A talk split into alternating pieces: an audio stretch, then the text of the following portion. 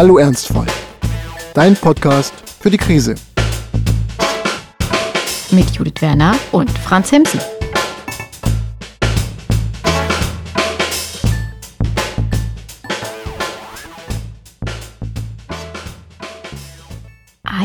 Wunderschönen guten Morgen, guten Tag, guten Abend oder wann immer ihr diese Folge hört. Willkommen zu Hallo Ernstfall. Normalerweise sage ich an dieser Stelle ja Hallo Berlin. Also sage ich eigentlich nie, weil es sich irgendwie lächerlich anhört. Aber am anderen Ende der Leitung ist ja meistens die Hauptstadt, während das heute nicht der Fall ist, äh, wobei Hauptstadt auch stimmt. Ahoi, Franz. Ahoi, Ernstvoll wäre doch auch ein schöner Titel. Hallo. Guten Morgen.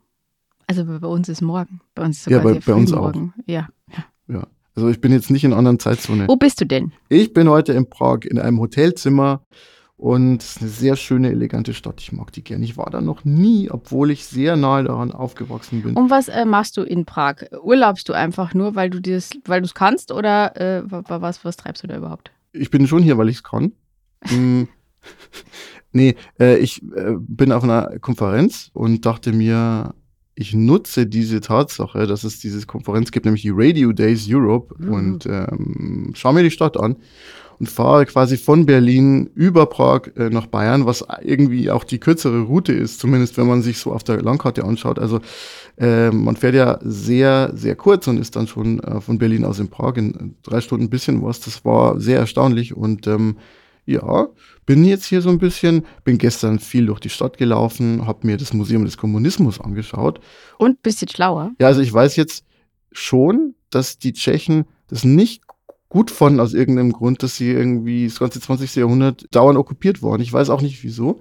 Aber da hatte ich fast ein bisschen negativen Vibe gegen die Hosen gespürt bei diesem Museum. Hm. Warum nur? Man weiß es nicht.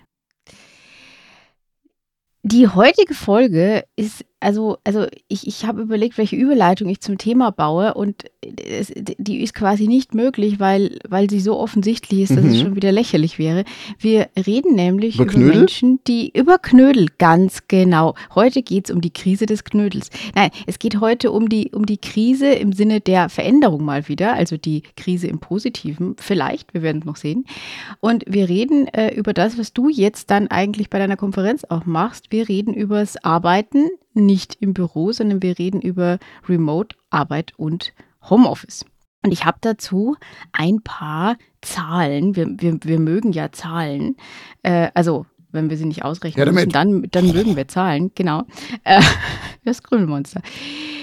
Und zwar, wie sieht es denn eigentlich mit der Remote-Arbeit und der Homeoffice-Quote aus? Das ist ein Unterschied, darauf kommen wir gleich noch. Aber wie gesagt, hier ein paar Zahlen äh, aus dem Digital Pioneers Magazin. Verlinke ich den Artikel auch gerne auf unserem Blogbeitrag zu dieser Folge.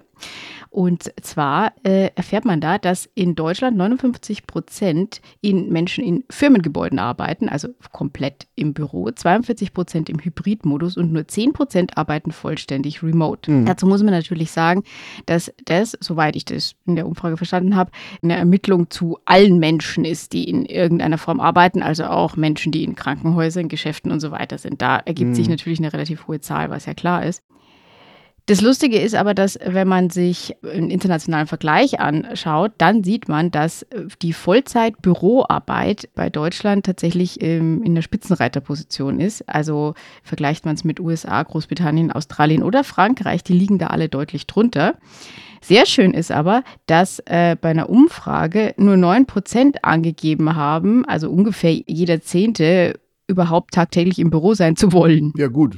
Was äh, tatsächlich äh, bei diesen Umfragen und aus dieser Zusammenschau verschiedener Statistiken herausgekommen ist, ist, dass äh, der Remote First Modus sich in Deutschland offenbar nicht durchsetzt, der Hybrid-Modus tatsächlich mhm. schon ähm, und der Office Only Modus aber sein Daseinsrecht massiv verteidigt. So, für alle, die jetzt sich gedacht haben, was soll denn das jetzt eigentlich, dröseln wir mal die Begriffe vielleicht überhaupt erst auf. Generell, was wir äh, in den letzten drei Jahren während der Pandemie natürlich sehr viel gehört haben, war der Begriff Homeoffice. Und der besagt ja eigentlich nur, dass man eben zu Hause arbeitet, obwohl man eigentlich einen Büroplatz hat. Das waren zum Beispiel im Lockdown 2020 circa 30 Prozent der Beschäftigten, die zu Hause arbeiten konnten. Also du meinst, Homeoffice ist, wenn man eigentlich ja auch ins Büro kommen könnte und es manchmal auch gemacht hat früher, aber jetzt gehe ich ins Homeoffice. Genau. Im Unterschied zu Remote-Arbeitern, die da eigentlich gar keinen Platz in dem Sinne haben. Genau, und Remote-Arbeit heißt äh, im Endeffekt, äh, früher gab es den Begriff Telearbeit dafür, was sich ja. schon, schon irgendwie witzig anhört. Ähm, so als würde man so ein Telefon irgendwie noch benutzen. Ja, oder Heimarbeit. Also meine Oma. Ha Heimarbeit, ja. Hat, mhm. äh, das habe ich dann irgendwann erfahren in dieser Homeoffice-Diskussion. Habe ich mal mit meiner Mama geredet und die sagte, dass ihre Mama jahrelang Kugelschreiber zusammengebaut hat für irgendeine Firma. Zu Hause auf dem Küchentisch, um ein bisschen Geld dazu zu verdienen. Ja, das gab es tatsächlich. Solche kleinen, einfachen mechanischen Tätigkeiten, handwerklichen Tätigkeiten, die waren auch verbreitet. Also das darf man nicht vergessen. Es ist jetzt nicht nur Skype und äh, FaceTime-Konferenzen und Zoom-Konferenzen, sondern ähm, auch, auch das gibt es ja. Ja, das ist, das ist richtig. Also, also früher, also früher, es gab auch im, im äh, kunsthandwerklichen oder Handarbeitsbereich äh, die, die Option, als es sich noch gelohnt hat zu stricken und es nicht nur ein fancy Hobby war, gab es das, dass, dass Leute irgendwelche Sachen aus äh, Stoffen, Wolle, wie auch immer hergestellt haben. Und äh, es gibt so ein bisschen wieder, könnte man sagen, wobei es natürlich da klar in die Richtung Kunst geht oder Kunsthandwerk, wenn man sich heute Plattformen wie Etsy anschaut, wo selbstgemachtes mhm. verkauft wird, das wird ja natürlich auch zu Hause produziert sage ich mal. Genau, ja. Also man kann sich ja heute kaum mehr vorstellen, dass sowas wie Kugelschreiber zusammenbauen nicht automatisierbar genau, ist. Oder wenn, dann würde man es wahrscheinlich, muss man ganz ehrlich sagen, das sind die Realitäten des Kapitalismus nicht mehr in Deutschland machen. Nee, weil nicht das nicht billig genug wäre, die, ja. die, Arbeitskraft, ja. So, so sieht es leider aus, genau.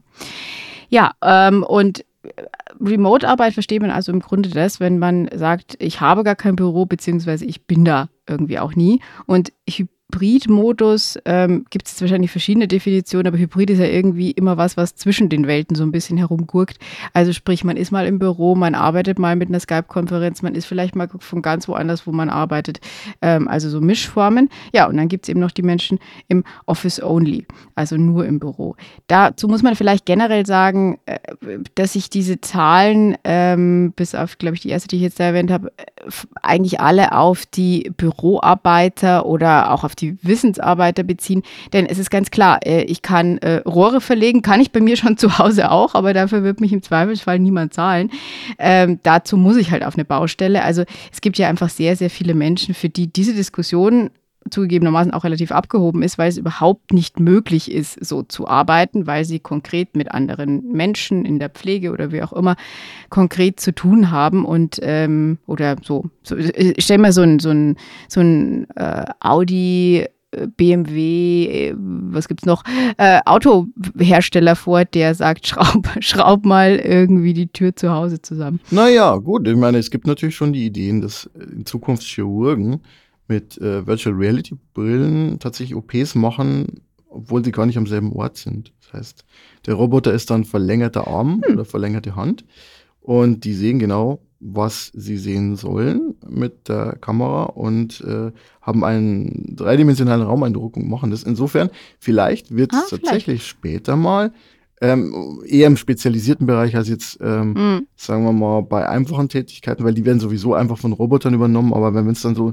dieses Element der menschlichen Entscheidungsfindung noch gibt, wird es auch vielleicht solche Lösungen geben, die wird man nicht Homeoffice nennen, weil es geht ja da jetzt nicht unbedingt darum, dass der Chirurg. Der Chirurg ähm, im Homeoffice. Sich, genau, ne, das, genau, also es, man, man, sagt es äh, so, als wäre es einfach nicht möglich, aber. Bildstörung, ja, Patient ähm, verblutet. So, auch schön. Äh, was auch eine ethische Frage aufwirft, ist ja die Drohne als neues Kriegskonzept, weil es ja tatsächlich mittlerweile so ist, dass Soldaten aus irgendwelchen ähm, Stationen, Basen heraus Drohnen steuern. Ja. Und äh, ja, da gab es ja dann immer wieder Berichte über Leute, die halt blöd gesagt morgens frühstücken, dann ins Büro fahren, sich vor einen Computer sitzen ja. und, ähm, und da Leute umbringen und im Zweifelsfall ja, genau. halt in und, Afghanistan die Hochzeitsgesellschaft dann erschießen, anstatt die Taliban. Und ja. dann wieder nach Hause gehen und sich dann wahrscheinlich zu fragen, ja, war das jetzt real? Es zeigt, dass ja auch ähm, nicht nur Bürotätigkeiten ins Homeoffice verlagert werden oder in Richtung Remote verlagert werden, sondern auch, dass das physische Arbeiten in Zukunft viel mehr von zu Hause aus erledigt werden können. Und ich glaube, dieses ganze Thema Virtual Reality und Augmented Reality, also dass die Realität angereichert wird über Brillen, die irgendwas überlagern, das wird viel größer werden. Also ich meine, Meta, was früher mal Facebook war, die hat ähm, extrem investiert, Milliarden investiert. Ähm, Apple wird wahrscheinlich bald ein Headset veröffentlichen. Ähm, Google ist da schon länger drin. Wie, wie ein Headset? Was meinst du mit einem Headset? Also, eine Brille. Eine Ach so, also unter, ah, okay, weil unter Headset äh, versteht man immer noch so Freisprechanlagen für Telefone, zumindest nee, genau, also etwas, was in meiner auf dem Kopf analogen ist. Welt. Ja. Ja. ja. wir haben auch vorher Skype gesagt, beide. Obwohl wir eigentlich, also ich weiß nicht, wann ich zum letzten Mal Skype benutzt habe. Unser Messenger ist ja auch SEQ und wir, wir nutzen Napster. Hast du zum letzten Mal Skype benutzt? Ich, ich weiß es gar nicht mehr. Also, ja. also Skype wurde vor langer Zeit von Microsoft gekauft da gab es immer komische Updates, die im Wesentlichen darin bestanden, dass irgendwie das Microsoft-Branding drin war, aber es ist Skype nutzt niemand mehr, glaube ich. Also ich glaube, meine Eltern benutzen noch Skype, wenn sie mit meinem Bruder in China sprechen, äh, weil es ohnehin schwierig ist, da überhaupt äh, irgendeinen hm. Kommunikationskanal mhm. zu finden, weil ja ständig alles gesperrt ist. Und Skype hat halt den, den Verdienst, äh, wirklich die gewesen zu sein, die als erstes Video-Calling möglich und normalisiert haben. Auch dass es was ist, was man so äh, notfalls auch irgendwie Oma und Opa noch beibringt, wenn man sie ihnen vorher einrichtet auf dem Computer. So. Aber ich wollte nochmal zurück zum Thema Hybridarbeit, weil das ist ja wirklich das Spannendste, denn es kann eigentlich auch bedeuten, ja, ich bin eigentlich immer im Büro, aber manchmal, wenn ich nachmittags noch einen Zahnarzttermin habe, dann bleibe ich halt ein paar Stunden zu Hause, um das besser zu organisieren. Das kann aber auch eigentlich bedeuten, so wie es bei mir ist, ich bin ja auch Hybrid. Genau, darauf wollte ich jetzt äh, mal äh, hinaus eigentlich, beziehungsweise äh, um diese zwei Modelle oder diese verschiedenen Modelle zu erklären, sind wir eigentlich ziemlich perfekt, weil wir arbeiten in gefühlt all diesen Formen ähm, oder haben in diesen äh, gleichzeitig. Genau. Du bist äh, Vertreter Hybridmodell. Ja, ich muss dazu erstmal erklären, dass ich noch nie komplett Office war, also Office, Office, also zumindest meinem Selbstverständnis nach, weil in einem, selbst in dem Job, den ich früher hatte, der war ja ein journalistischer Job, mhm. äh, da ist man zwar meistens im Büro und es wurde auch gern gesehen, dass man da kommt äh, um 9 Uhr. Ich, das war irgendwie immer sehr lustig. Ich wollte gerade sagen, also ich ja, habe dich, da, hab dich da schon, also ich hätte dich in dieser Phase in der Redaktion als, als äh, Büroarbeiter mit, mit Büro Platz gesehen, ehrlich gesagt. Also, war wirklich verlangt, dass wir um Punkt 9 da sind und ich habe es dann immer geschafft, so, sagen wir mal, 10 Sekunden vor 9 zu kommen. Also wirklich, wirklich, es war auch ein bisschen Sport für mich. Naja, jedenfalls ja, aber äh, man ist ja dann trotzdem mal auf Recherche draußen, man geht zu Veranstaltungen, man fährt irgendwo hin und manchmal ist es auch so, dass man was schreiben muss und in einem Großraumbüro ist es nicht so gut. Das heißt, da war dann schon so ein gewisses Verständnis dafür da man kann als Journalist nicht immer nur im Büro sein. Interessant ist, ich habe gehört von einer großen deutschen Zeitung, dass die früher sehr stark auf Einzelbüros gesetzt haben. Aber ich weiß, dass die jetzt äh, in so ein Großraumbüro gehen und dass es dann Ärger gegeben hat, weil das natürlich nicht so toll ist, wenn man schreiben muss jeden Tag und einen Text Also das ist muss. tatsächlich was, was ich auch irgendwie nicht verstehe an diesem Newsroom-Konzept. Ich meine, man kennt das ja aus amerikanischen Filmen, aber ich war hier äh, in der Lokalzeitungsredaktion auch mal bei irgendeiner Besichtigung, als dieses Gebäude, glaube ich, neu gebaut wurde. Und ähm, die sind dann auch in so einen großen, ja, in so ein Großraumbüro irgendwie reingegangen. Und ich dachte mir auch bei diesen ganzen Bildschirmen, wie sollst du denn da schreiben? Ich meine, sie sind inzwischen aufgekauft worden, das gibt es hier nicht mehr. Also ich weiß nicht, wie sie es mit der ja, mit Bürolayout zu tun hatte. Aber ähm, ja, also tatsächlich die Idee, äh, Journalismus im Großraumbüro zu betreiben, verstehe ich ja tatsächlich nicht. Also ja, wobei der Newsdesk oder Newsroom immer schon so war. Und man darf nicht vergessen, das ist nicht der Ort, wo die Mehrheit der Texte entsteht. Die Mehrheit der Texte entsteht entweder in Einzelbüros oder zu Hause, von, äh, wird ja von Reportern geschrieben. Da geht es wirklich darum, das, was neu reinkommt und was irgendwie in der Zeitung vertreten werden muss, weil man darf nicht vergessen, wenn um 16 Uhr noch jemand stirbt und der ist wichtig, dann muss der irgendwie verarbeitet werden. äh, oder diese Nachricht besser gesagt. Und äh, das muss dann um 17 Uhr gedruckt werden. Also ich habe das mal erlebt, selber. Da ist, ähm, ich war in einer Feuilleton-Redaktion und da ist eine sehr bekannte Person aus dem Literaturbetrieb gestorben. Und dann hat man halt gesagt, ja, okay, am Nachmittag sterben ist nie gut, weil es wird um 17 Uhr die Weltausgabe angedruckt, äh, aber es muss ja irgendwie rein. Und dann hat man halt fieberhaft versucht, äh, andere Literaturgrößen anzuschreiben, die sollten sich dazu äußern. Und man hat gehofft, dass Großschriftsteller XY an seinem Faxgerät sitzt und bereit ist. Und also es war wirklich spannend. Und da mussten dann die Seiten gefüllt werden. Und in solchen Situationen hast du eigentlich nur eine Chance, wenn du wirklich in einem Raum bist. Also wenn es wirklich darum geht, einfach irgendwie ein News-Ereignis abzubilden. Da geht es ja dann auch nicht darum, dass es schön formuliert ist. Ähm, das ist nochmal was anderes, als wenn ich jetzt mich hinsetze und schreibe eine vier Seiten Reportage, ja, so, wo ich mit Leuten reden ja. muss, wo ich Bänder abhören muss und so und wo ich ein bisschen auch schön geistig Bänder. Okay, naja, man sagt es äh, aber so, also natürlich sind keine echten Bänder. Ähm, also ich nehme jetzt hier auch nicht mehr auf Tonband ab. Ja, okay, heute ist, heute ist Retro-Modus. Also wir hören Bänder ab und äh, gehen auf genau, Skype. aber dann äh, und machen genau. Telearbeit. genau. Hey, genau, sowas früher. Wie ist es denn jetzt mit dem Hybridzeugs? Erzähl mal. Ich arbeite ja bei Blinkist, der, ich, ich, ich glaube, so ein Werbung, ja. der App, die Sachbücher in wunderbar ja, ja. Das, das ganz Schlimme ist ja im Übrigen, wenn ich deinen Arbeitgeber mal dissen darf, immer wenn wir darüber reden, spült mir der Algorithmus nachher bei jedem Internet Artikel, den ich irgendwo anklicke, mindestens fünf Blinkist-Werbungen ein. Also der Algorithmus und die Verzahnung ist wirklich. Ja, wir kriegen dich auch noch. Ja, ja. Jedenfalls, ähm, da war es von Anfang an so, dass Remote eine Möglichkeit war. Aber war Remote oder eine Homeoffice eine Option? Auch das.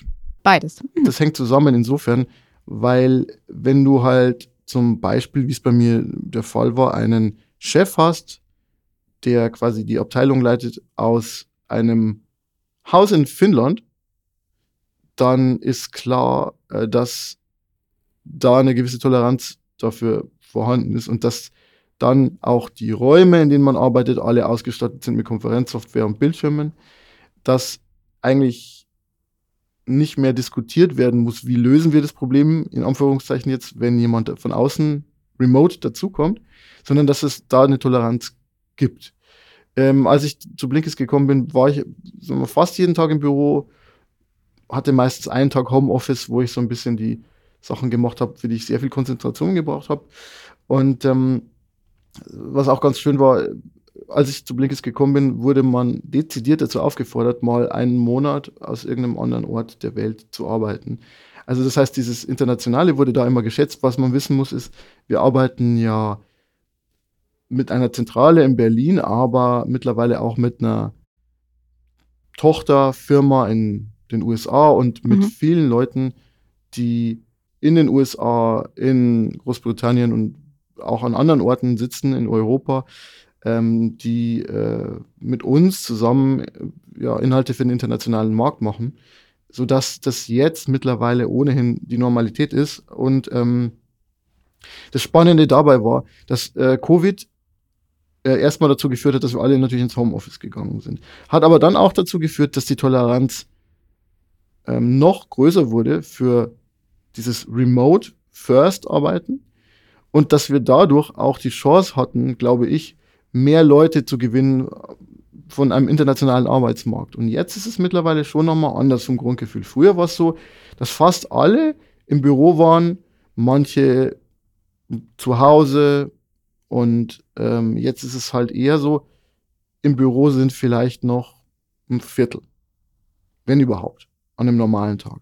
Wenn wir natürlich so Tage haben, wo wir uns alle treffen, ja, das passiert halt ein paar Mal im Jahr, dann kommen die angereist. Und das ist auch ganz wichtig. Und ich habe da immer wieder dieses seltsame und schöne Gefühl, oh, ich kenne dich doch eigentlich nur vom Bildschirm, jetzt sehe ich dich mal in echt. Und äh, also Workshops zu machen und sich auch kennenzulernen, das ist schon total wichtig. Also du kannst, glaube ich, und da wären wir jetzt beim spannenden Punkt, den wir vielleicht noch diskutieren können, du kannst, glaube ich, so eine äh, enge Firmenkultur des Miteinanders nicht unbedingt aufrechterhalten, wenn du von Anfang an nur remote bist und es nie physische Treffen gibt.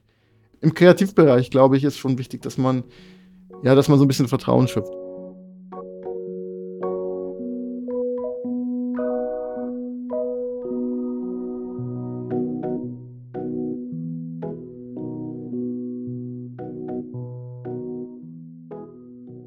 Also ich würde dir auch, ich würde dir nicht komplett widersprechen, aber tatsächlich äh, äh, kann ich da jetzt vielleicht mal meine Erfahrung gegensetzen. Also ich arbeite ja inzwischen komplett remote. Was im Grunde eigentlich äh, ganz witzig ist, weil ich vorher ja im Theater gearbeitet habe und das Theater vor Corona Das ist dann der Modus No-Office. Das ist dann einfach, man lebt da und schläft da, oder? Ja, so de facto, genau. Also Elon wo man Musk ja einfach, begeistert. ja, wo man ja einfach ständig dort ist, weil auch ähm, schon diese Meinung vorherrscht, wo, woanders kann ja, kann ja die Kunst auch gar nicht entstehen und nicht stattfinden und überhaupt. Äh, es ist äh, auch was Proben und so weiter angeht. Also ich meine, klar, der Schauspieler, wenn er nicht auf der Probe ist, dann ist wahrscheinlich äh, ein Problem, wenn er da gerade spielen soll. Aber jetzt so auf der Rolle der Dramaturgin, wie es ich ja war, sucht man sich ja schon irgendwie aus, zu welchen Proben geht man, zu welchen nicht. Und man hat Sachen, die man im Büro machen kann. Man hat aber eigentlich auch sehr viele Dinge, die man sehr, sehr gut von zu Hause machen kann. Vor allem Texte lesen. Man muss ja unglaublich viele äh, Theaterstücke und Fassungen lesen und bearbeiten. Und es sind meiner Ansicht nach alles Sachen, die eigentlich allein deutlich besser funktionieren. Mhm. Allerdings war das ähm, und ist, glaube ich, in vielen Häusern auch immer noch so, dass es eine sehr starke, du arbeitest nur, wenn ich dich sehen kann, Kultur gibt. Was sicher auch mit dem Führungspersonal, das im großen Teil immer noch die alten weißen Männer sind, die Macht ausüben müssen, zusammenhängen ich sagen, dürfte. Das ist wahrscheinlich ja, auch ja. einfach ein Mochmechanismus.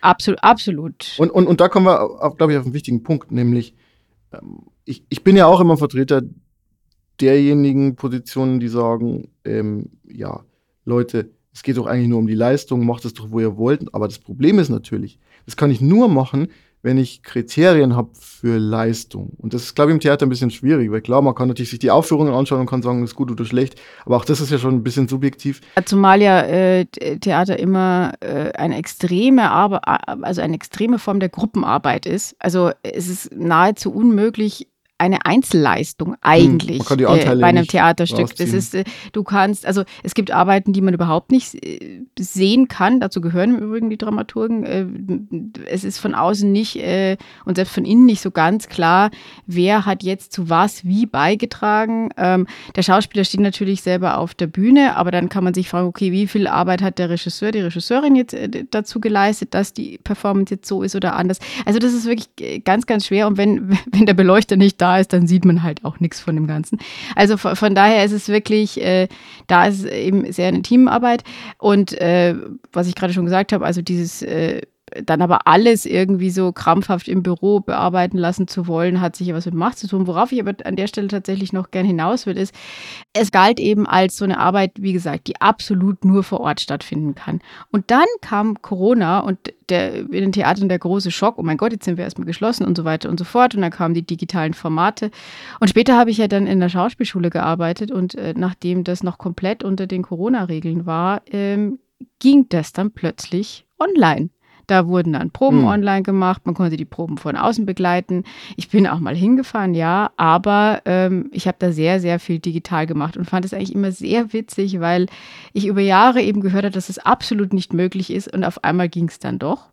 Ja, an den Unis gab es ja dieselbe Diskussion. Ja. ja. Ist denn digitale Lehre überhaupt möglich und so? Und dann habe ich mal irgendwann, also ich war ja länger jetzt nicht an der Uni in dem Sinne. Ich hatte zwar mal einen Vortrag da, aber also wirklich bekomme ich nicht mehr mit, was da läuft. Ich habe ein paar Bekannte, die dann noch in diesem Unikosmos sind. Da höre ich hin und Hm. wieder Geschichten, was dann heißt, das Corona-Semester, die geben dann Vorlesungen äh, online und es geht alles. Und ich war echt begeistert, als ich unseren alten Lieblingsprofessor, Herrn Professor Schönberger, der tolle, tolle, tolle, tolle Vorlesungen Ja. gemacht hat und macht äh, in Philosophie, gesehen habe äh, und ha also ein Video von ihm entdeckt habe auf dem Server der Uni Regensburg, wo man ihn so in seinem Arbeitszimmer sitzen sah und wo er einfach eine tolle Vorlesung gehalten hat, aber von seinem Schreibtisch aus. Und das ging irgendwie auch. Und dachte mir, wow, konnte man sich irgendwie nicht vorstellen, dass, dass das passiert. Genau, und diese Entwicklung hat es dann aber eben gegeben. Und äh,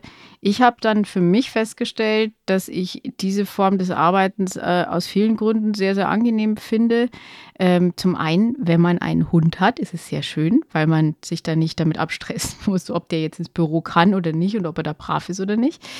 Ähm, aber tatsächlich auch, weil es mir, äh, und das äh, ist halt jetzt ein Punkt, der gerade jetzt im Moment bei mir sehr wichtig ist, es gibt einem halt sehr viel Freiheit, was äh, den Wohnort angeht. Und das ist einer der Gründe, warum wir jetzt eben hoffentlich in Ball, in, in Bälde, mm. mhm, dazu in einer anderen Folge dann mehr, umziehen können, ohne dass ich mir neue Jobs suchen muss, weil ich ähm, bei zwei Arbeitgebern aktuell arbeite. Also zum einen bei Verdigado, was eine IT-Genossenschaft ist, ähm, wo die Arbeit tatsächlich komplett remote ist, weil es auch gar kein Büro gibt. Also es gibt einen kleinen Office Space in Berlin tatsächlich, weil da ein paar Mitarbeiter sind, damit die da arbeiten können, wenn sie wollen, müssen sie aber auch nicht.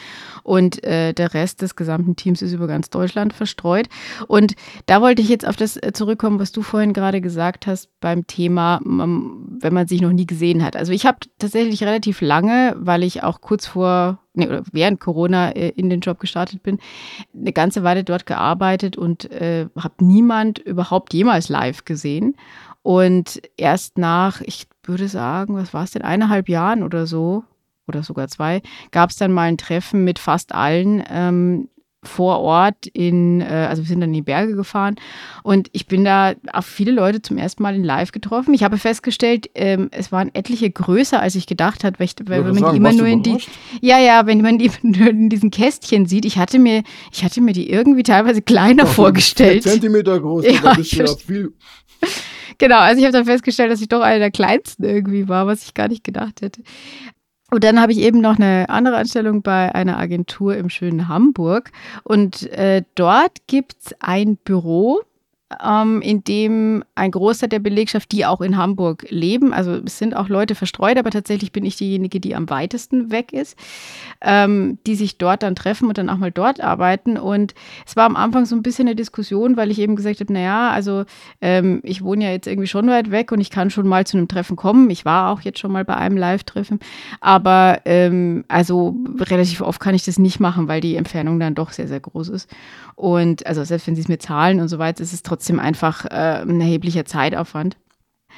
Da war dann am Anfang so, naja, okay, gucken wir mal. Und inzwischen ist es aber so, weil die Firma auch wächst, dass es gar nicht mehr genug Büroarbeitsplätze gibt für alle. Sprich, äh, wenn Teammeetings stattfinden, müssen die sich absprechen, welches der verschiedenen Teams an dem Tag im Büro ist, weil wenn alle kommen, geht es einfach gar nicht mehr. Von daher habe ich da äh, das Gefühl und äh, die Hoffnung, dass sich da die Remote-Arbeit tatsächlich auch weiter verfestigt. Was würdest du jetzt sagen, sind jetzt so die, die großen Vorteile und die großen Nachteile aber auch des Ganzen? Bisher klang es ja so, als würde das ganz schön passen für dich und für dein Leben. Ähm, Hat es nur Vorteile aus deiner Sicht?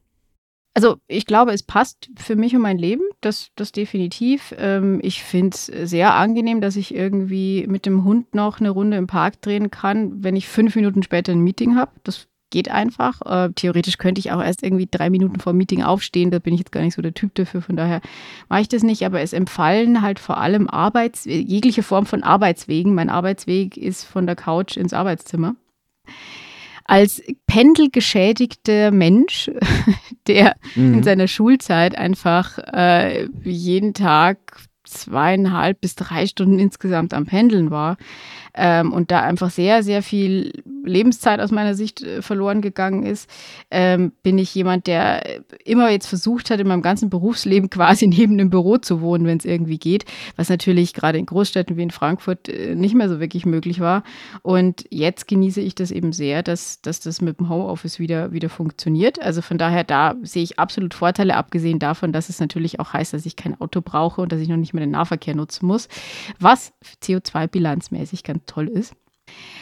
Hat Nachteile? Ja, wie, wie alles im Leben hat auch das Nachteile. Allerdings ein Nachteil, den man vielleicht so oft irgendwie äh, beschreibt oder der, der oft gesagt wurde und wird, ist, dass man ja dann irgendwie nicht weiß, wann beginnt und wann endet die Arbeit. Und den kann ich tatsächlich nicht feststellen. Also ich weiß eigentlich relativ genau, wann ich anfange, wann ich aufhöre oder wann ich jetzt eben beschließe aufzuhören. Und dann klappe ich die Laptops. Das ist einer der Nachteile. Man hat sehr die viele Geräte. Ja, ja, man hat sehr viele Geräte zu Hause. Ähm, und äh, ich ehrlich gesagt bräuchte ich auch mehrere Bildschirme eigentlich. Im Moment arbeite ich komplett auf den Laptop-Bildschirm, aber äh, Martin hat mir in Zukunft verboten, das noch weiterzumachen wegen meiner Haltung, weil ich äh, kauere immer so über meinen Laptops. Anja ist auch Homeoffice-Arbeiterin und ich habe die Angewohnheit, jedes Mal, wenn sie weg ist, dann räume ich ihren Schreibtisch auf und neulich, neulich war ich bei Ikea und habe ihr bei Ikea so einen Bildschirmständer, weil wir haben äh, Das ist irgendwie Bildschirm zwischen süß und, und übergriffig ja, im genau, Übrigen, genau. aber okay, und habe ja. und hab, und hab ihr das alles schön sortiert, habe irgendwie die Lampe noch so, hab so ein bisschen gedreht, habe ihr eine Pflanze hingestellt und habe gesagt, ich kann es nicht verantworten, weil ich möchte, dass sein Rücken gerade ist, nachdem mein eigener schon kaputt ist. Und sie war böse, hat es aber eingesehen. Ich bin normalerweise nicht so übergriffig, aber in dem Punkt ist es, ich, Ja. es ist, es, es ist quasi ähm, ähm, also so eine Form von Mansplaining, zu der ich aber stehe. Ja, also ich werde das tatsächlich jetzt auch nur noch so machen, bis der Umzug da ist und dann brauche ich da ohnehin eine andere Schreibtischkonstruktion und so weiter. Aber wir waren ja bei den, bei den, bei den Nachteilen. Also einer ist sicherlich, man muss sich um die ganze Ausstattung kümmern. Also man kriegt die zwar in aller Regel bezahlt und gestellt und dann vielleicht irgendwie noch geschickt, aber Ich man finde, das muss ist der sich schönste Teil. ja, man muss halt fürs Setup sorgen. Ja, ich finde das jetzt auch nicht schlecht, aber du musst halt sich zum Beispiel äh, drum kümmern, äh, dass die Heizung läuft, was in Zeiten der, der hohen Heizkosten ähm, natürlich Man hat mehr ist. Kosten zu Hause. Also man Ja, ist man ja hat da mehr zu Kosten Hause. zu Hause. Man braucht ein funktionierendes äh, Internet. Das ist jetzt äh, für mich nicht das Problem, aber wir sind ja immer noch in einem Land, wo das an manchen Stellen. Das ist äh, echt nicht trivial. Ist. Also ich habe wirklich viel Geld in die Hand genommen und habe irgendwie das beste Internet mir besorgt, das ich bekommen kann. Ja, Und genau. es, äh, damit, weil auch in Berlin hast du dann teilweise Probleme, weil es sind die alten Kupferleitungen. Mhm. Und wenn da zu Hochzeiten alle im Netz waren äh, zu Corona, da gab es teilweise echte Probleme. Und da habe ich dann gesagt, nee, das nervt mich jetzt. Ich besorge mir so einen Mesh-Router und ähm, versuche das wirklich stabil zu bekommen, selbst wenn es ein bisschen mehr kostet, weil das ist ja wirklich die absolute Infrastruktur. Und wenn du dann immer so ruckelst in einem Meeting, dann ist es irgendwie auch peinlich. Also das ist tatsächlich auch was, was glaube ich ähm, wenig Toleranz inzwischen bei, äh, bei vielen Leuten hat. Also äh, wenn dein Internet nicht stabil ist, dann ist es fast so, wie wenn du halt einfach im Meeting aufstehst und gehst. Ähm, also das oder zu Also, spät das wäre deine Hose nicht so. stabil. Ja. ja. Irgendwie eine Hose stabil. Ja, Ja, äh, tatsächlich ist es auch, wie, wie, du schon, wie du schon sagst, ein, äh, ein Punkt, was die, äh, ja, wa- was, was ein infrastruktureller Vorteil oder Nachteil eben ist. Und das erlebe ich jetzt auch bei der Wohnungssuche, also in Neubauten, ähm, kriegst du so, so die Aussage in der Punkteaufzählung, was diese Wohnung alles leisten kann, hast du meistens sowas wie Homeoffice Ready tatsächlich, äh, wo Hm. dann eben die Glasfaser und so weiter äh, erwähnt wird, weil die eben wissen, äh, dass wenn da Leute einziehen, die eben von zu Hause arbeiten, das ein relevanter Punkt ist. Genau, also du musst äh, dich selber darum kümmern, dass diese Dinge funktionieren, aber jetzt vielleicht mal weniger auf der technischen und mehr so auf der sozialen Ebene. Also ich würde schon sagen, dass es einen Unterschied macht, ob man Menschen, mit denen man zusammenarbeitet, auch mal in Live gesehen hat oder nicht. Das, das stimmt sicherlich. Ich finde aber, dass die Arbeit im Homeoffice eigentlich effizienter ist, weil diese äh, langen Arbeitsanbahnungen, wie sie in Büros oft sind, bis dann der Kaffee gemacht ist und bis man dann noch darüber geredet hat, dann wird noch jeder begrüßt, dann ist noch dies und jenes. Das fällt zum großen Teil weg. Das kann man traurig finden. Ich finde es ganz angenehm. Ich, kle- ich kleines asoziales Wesen, äh, weil in der Nee, Zeit ich kann ich glaube dann nicht- schon ich was glaube arbeiten asozial. und bin insgesamt schneller Ja, fertig. Also ich, Ich, ich würde nicht sagen asoziales Wesen, aber ich glaube, das geht eher darum, dass manche Leute halt Bock haben, auch irgendwie mal in die Pötte zu kommen. Das bedeutet ja nicht unbedingt, dass man irgendwie der komplette Streber ist, aber es ist für manche Leute so, glaube ich, dass sie erst warm werden müssen und sich sozial aufwärmen müssen und andere davon eher genervt sind. Hat vielleicht auch was mit Introvertiertheit und Extrovertiertheit zu tun, aber mir geht es da ähnlich. Wobei ich sagen muss, äh, ich hatte vor Corona einen wirklich netten Arbeitsplatz vor Ort ähm, mit super, super netten Leuten und es war auch einfach sehr lustig. Man hatte sehr viel Spaß einfach. Und, ähm, aber natürlich war es dann so, wenn einer am diesem langen Tisch, an dem wir saßen, was Lustiges gemacht hat, haben halt die meisten lustige Sachen gemacht. hochgeschrieben. Ja, genau. Ich meine, Ja. äh, das, das ist aber auch noch so ein Thema, was ich so spannend finde, Noise Cancelling Headphones. Bei meinem ersten Job war das überhaupt nicht akzeptiert. So nach dem Motto, du darfst dich jetzt hier nicht abschotten. Ja, das Welt. hatte ich, das hatte ich auch mal. Das, das, das, Ich hatte meinen Chef äh, während meiner Promotionszeit, wo ich nebenbei gearbeitet habe. Und äh, da habe ich dann irgendwann tatsächlich einen halben Tag Homeoffice damals durchgesetzt, weil ich eben was schreiben musste, regelmäßig. Äh, und da hatte ich aber auch Kopfhörer aufsetzen, noch nicht mal Noise Cancelling, durfte keiner. Ja, genau. Das wollte also das ist mittlerweile einfach akzeptiert und es ist mittlerweile relativ klar, Kopfhörer auf, will nicht angesprochen werden. Mhm. Aber, äh, und, und das geht jetzt vielleicht ein bisschen ins Detail, aber ich wollte es unbedingt noch anbringen, weil das ist äh, auch so ein wichtiger, wichtiger Punkt, finde ich. Und zwar, wie die Arbeit im gesamten Office organisiert ist, weil ich finde es ganz, ganz schlimm, wenn du so einen Kundenkontakt hast über Telefon und es passiert dann im gleichen offenen Office äh, wie jetzt irgendwie Konzentrationsarbeit. Und da war ich echt froh mhm. bei Blinkist, dass einfach, also wir hatten keine Telefone, von Anfang an nicht. Es gab keine Telefone. Es, gab, es gibt eine, eine Person, die hat eine Nummer. Das ist für die ganze Firma. Ja, also wir es haben gibt, auch, also wir haben die, die, Support, die Support-Leute haben bei uns halt Telefonnummern, wenn die von außen angerufen werden müssen. Und wir haben theoretisch so äh, digitale Nummern, aber ich nutze die ehrlich gesagt eigentlich kaum, weil ich eigentlich alles über entweder Videocalls oder dann äh, einfach über E-Mail auch kläre. Genau, und ähm, weil wenn das der Fall wäre, ja, dass da auch noch telefoniert werden würde oder dass die Leute für ihre Calls nicht in kleine Kabinen gehen, äh, das glaube ich wäre so das allerschlimmste Szenario. Aber sag mal, Judith, das, was ich jetzt noch wissen will von dir, ist ja, wir haben jetzt von dieser Idee gesprochen, dass man überall arbeiten kann. Wann geht's denn bei dir nach Bali? ja, genau. Ja, das du wirst ist, doch, ich glaube, du wirst doch jetzt so eine Influencerin, die, die so, weil, aber das, das ist das, was mich ja immer so fasziniert. Ich habe, man sieht immer wieder so Werbungen von Leuten, die ja. hier irgendwie eintrichtern.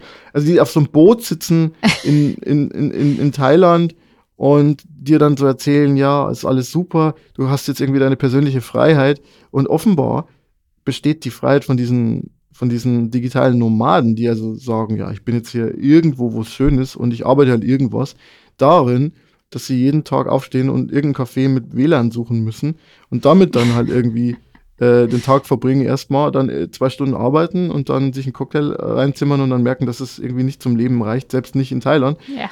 Also das ist was, was ich noch immer nicht so ja, ganz aber dann wird man kann. einfach Financial Influencer und verkauft hm. den Leuten im Schneeballsystem irgendwelche angeblichen Dinge, womit sie reich werden und wird selber damit reich. Ich glaube, das ist das Geschäftskonzept von den meisten dieser Werbeanzeigen da. Also. Das schon, genau. Aber natürlich gibt es, es gibt ja echte ja. digitale Nomaden, die einfach von irgendwo arbeiten, wo es ihnen gefällt. Und also ich habe das ja, ich habe das ja, ich habe das ja gemacht, habe ich hier auch erzählt. Mhm. Also ich war ja dieses, äh, also ich meine, manche gehen nach Bali, andere halt nach Wismar, ne? Also ich weiß so ist. Ja, ja.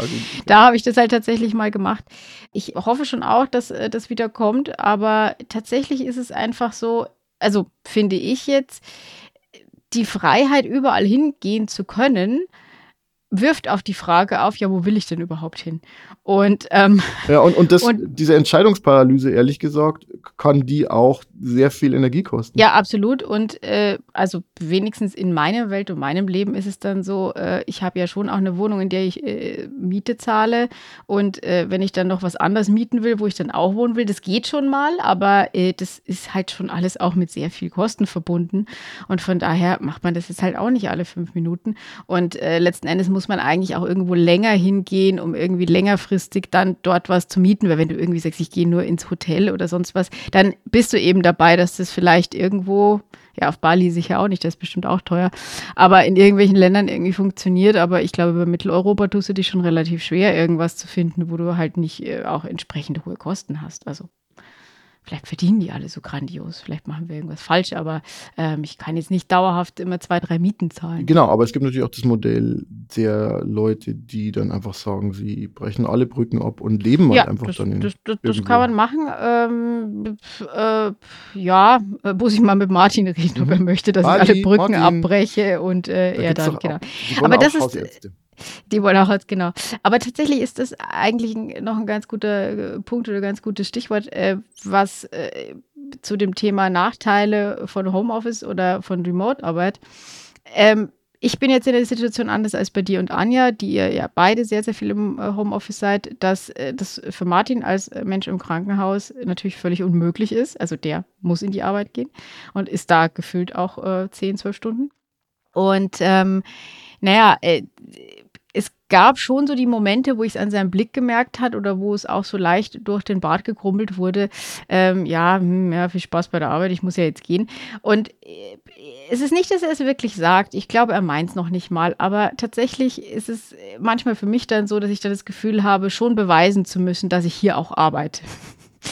Weil äh, er geht ja aus dem Haus und ich sitze im Zweifelsfall in der Jogginghose irgendwie da. Ich mache Mittagspause, wann ich irgendwie gerade Lust habe und wie viele Stunden ich jetzt da gearbeitet habe oder nicht, das sieht man und merkt man ja irgendwie nicht und ich bin ja eh die ganze Zeit zu Hause, was mehrere Effekte hat. Eben den einen, der jetzt sicher irgendwie mein persönliches Problem ist, dass ich das Gefühl habe, der Welt beweisen zu müssen, dass ich aber schon arbeite, obwohl ich zu Hause bin und obwohl ich vielleicht eine längere Pause gemacht habe.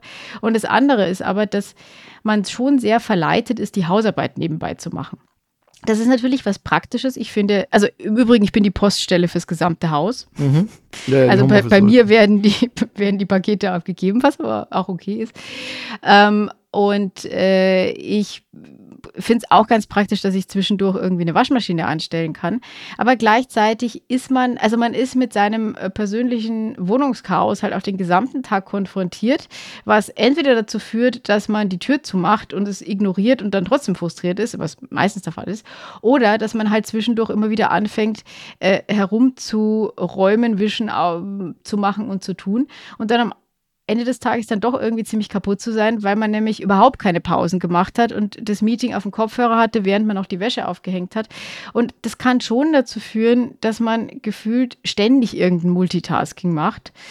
Und das finde ich dann manchmal, wo ich mir dann manchmal denke, boah, wenn ich jetzt im Büro wäre, hätte ich wahrscheinlich einen chilligeren Tag gehabt. Es gibt ja Erhebungen, dass ein sehr großer Anteil der Zeit im Office verbracht wird, um soziale Dinge zu tun. Mhm. Das ist ja nicht so, dass die Leute durcharbeiten im Büro. Nee, überhaupt nicht. Ich würde sagen, dass ich im Büro immer viel ineffizienter war. Also die Vorstellung, dass Arbeit in Zeiteinheiten gemessen werden sollte, ist 100 Jahre alt, ist irgendwie ja. so eine Taylorismus-Geschichte, so eine Fließband-Idee. Ähm, und da ist die Management-Literatur eigentlich sich schon seit Jahrzehnten einig darüber, dass das ein Konzept ist, das funktioniert hat, wenn du sagen konntest, ja, mehr Arbeit ist halt einfach besser. Ja, und dann hast du halt einfach äh, in drei Schichten am Fließband dein Auto gebaut, ja, und, und, und wenn dann halt einer eine Stunde weniger gearbeitet hat, dann war das halt weniger wert. Aber so funktioniert das in der Wissensgesellschaft nicht. Ich finde das, äh, ja, wie du schon sagst, ich finde das eigentlich auch nicht mehr, nicht mehr unbedingt zeitgemäß. Aber wie wir auch bei den Statistiken gehört haben, was eben dieses, dieses Denken in Präsenzkulturen, denn da kommt ja letzten Endes irgendwie her. Also wie lange sitze ich im Büro, wie lange wurde ich da gesehen? Das scheint sich in Deutschland nicht, also auch an den Stellen, wo es gehen würde, ne, das scheint sich in Deutschland nicht aufzulösen. Mhm. Was machen wir jetzt da? Wir haben, wir haben, wir haben Glück. Einfach nach Bali. Einfach ich, nach Bali. Ja. Oder nach Prag. Oder das. Hast du schon Knödel gegessen? Nein. Besuche in Städten bei mir laufen so ab, dass ich da ankomme, ähm, meinen Ko Koffer ins Hotel werfe und dann einfach nur spazieren gehe, bis ich nicht mehr kann. Und manchmal ins Museum gehe. Hm.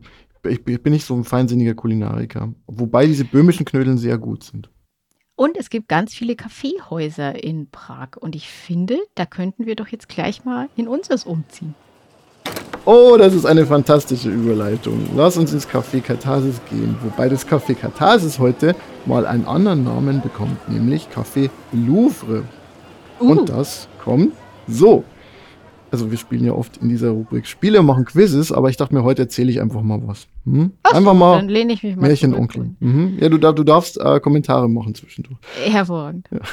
Ich habe mal geschaut, was es für Fun Facts über Prag gibt, die man so im Netz findet. Und klar gibt es dann so Fakten wie, die Prager Burg ist total groß, die ist wirklich, die ist sehr, groß. Die ist total die, groß ist, glaube ich, kein Fakt, aber okay, ja. Riesig, 800 mal 180 Meter groß. Und natürlich gibt es ja auch äh, eine der ältesten Unis, die Karls-Uni und so. Aber ich habe mich festgelesen an einem anderen Fakt, nämlich der erste Coworking Space von Prag. Wie alt ist der, Judith, glaubst du? Da käme es jetzt drauf an, also, also was man Coworking. Definition. Also, Definition. Ja, weil, weißt du, so äh, die Schreibstube in einem Kloster könnte man ja auch als Coworking Space definieren. Und ähm, äh, dann könnte das naja, auch irgendwann nee, 800 nee, gewesen sein. Nee, aber, weißt du wieso äh, nicht? Weil, weil, weil die Schreibstube in einem Kloster, die ist ja eigentlich ein abgeschlossener Raum, wo nur die Mönche rein dürfen. Aber mm. es müsste ja schon so ein etwas öffentlicher Raum sein, wo ich, wenn ich als reisender Schriftsteller also, zum Beispiel ja, reinkomme, ja, mich einbuchen kann. Mhm, mhm. Mhm.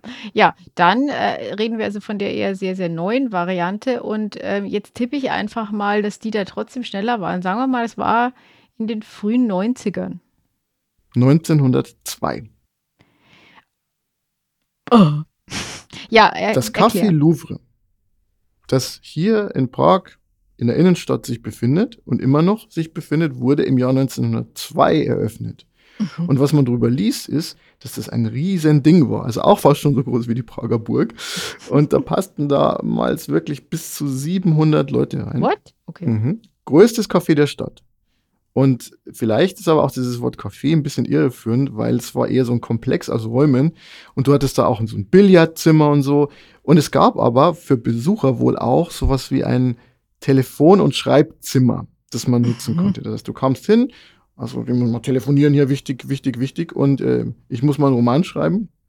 Und natürlich gab es auch Räume, wo man sitzen konnte und Kaffee trinken konnte und sich austauschen. Und davon haben dann wohl auch so intellektuelle Größen wie Albert Einstein und Franz Kafka Gebrauch gemacht, die da saßen. Ja, zwischen 1948 und 1992 war es dann nicht mehr so weit her mit dem Kaffeeleben im Louvre. Ähm, aber nachdem die Sowjets, die man, wie ich schon erzählt habe, gar nicht mehr so gern mag, hier sich verflüchtigt hatten, wurde das Café, das dann ja in einem ziemlich verfallenen Zustand war, nochmal neu eröffnet in verkleinerter Form. Und die Ironie ist jetzt, und da sind wir wieder beim Thema von heute, ich habe in einem Artikel gelesen, dass es dort eben kein WLAN gibt. Okay. Der erste Coworking Space von Prag ist offenbar heute gar kein Coworking Space mehr, sondern eigentlich eher einer, wo man halt seinen Kaffee trinken soll, aber nicht mehr arbeiten. Zumindest steht es so im Internet. Und ich werde jetzt mal rausgehen und werde das mal überprüfen und werde dann berichten. Ja, dann äh, wünsche ich dir viel Spaß bei deiner Konferenz Dankeschön. und ist vielleicht doch noch ein Knödel. Hm. Ich brauche jetzt auf alle Fälle mal einen Kaffee. Ich muss jetzt mal aus diesem Hotelzimmer gehen und mir einen Kaffee suchen. Gibt es bestimmt da draußen. Ich Vielleicht direkt aus. ins Louvre. Dann macht der Hörle einen schönen Kaffee. Bis zum nächsten Mal. Tschüss. Ciao.